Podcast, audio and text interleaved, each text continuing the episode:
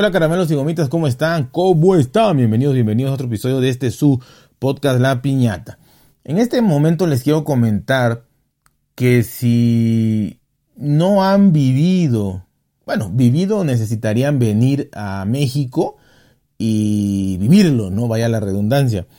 Pero si no conocen, si no han oído, o si han oído pero no han tenido la curiosidad de verlo, no tienen que salir de sus hogares. En la comodidad del de, eh, lugar donde su, su, cuerpo se acomode mejor, sus posaderas se sientan más cómodos, en ese, en ese lugar pueden ustedes este, ver en su bonita pantalla de 90 pulgadas, pueden ver muy bien eh, y buscar en este caso eh, pues en, en, su plataforma favorita que pudiera ser YouTube aunque no sé, ojalá hubiera otra.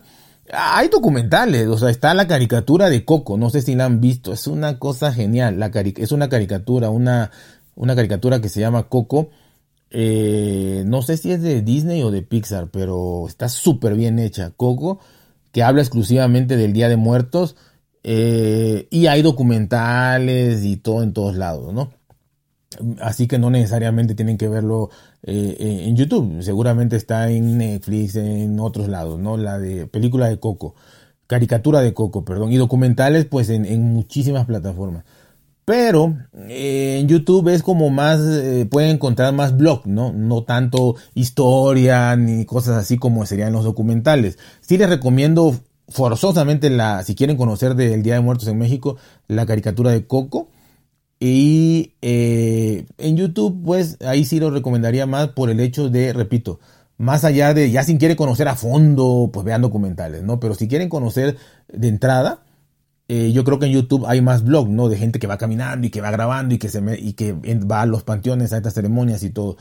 Eh, en general en todo México es así, pero hay un pueblo en específico en, en Michoacán o dos lugares en Michoacán, México, en donde este, se vive de manera especial este, esta ceremonia del Día de Muertos.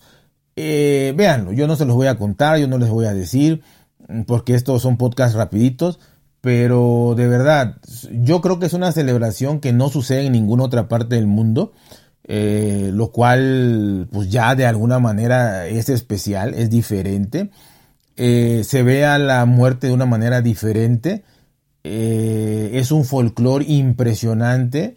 Es una, se puede decir, en México la muerte, mm, la muerte como suceso, obviamente duele, duele, porque si te muere un ser querido te va a doler hasta las entrañas y probablemente te duela toda la vida.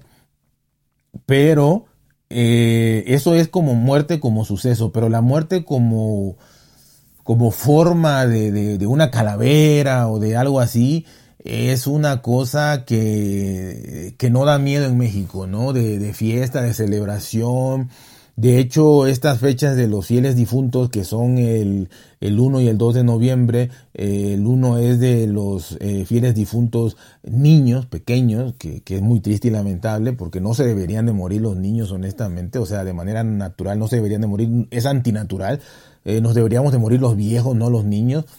Pero bueno, el día primero son los niños y también hay una celebración toda una, una tradición toda de que los niños salen a pedir dulces, imagínense, o sea, no, no es nada eh, nada terrorífico, nada malo.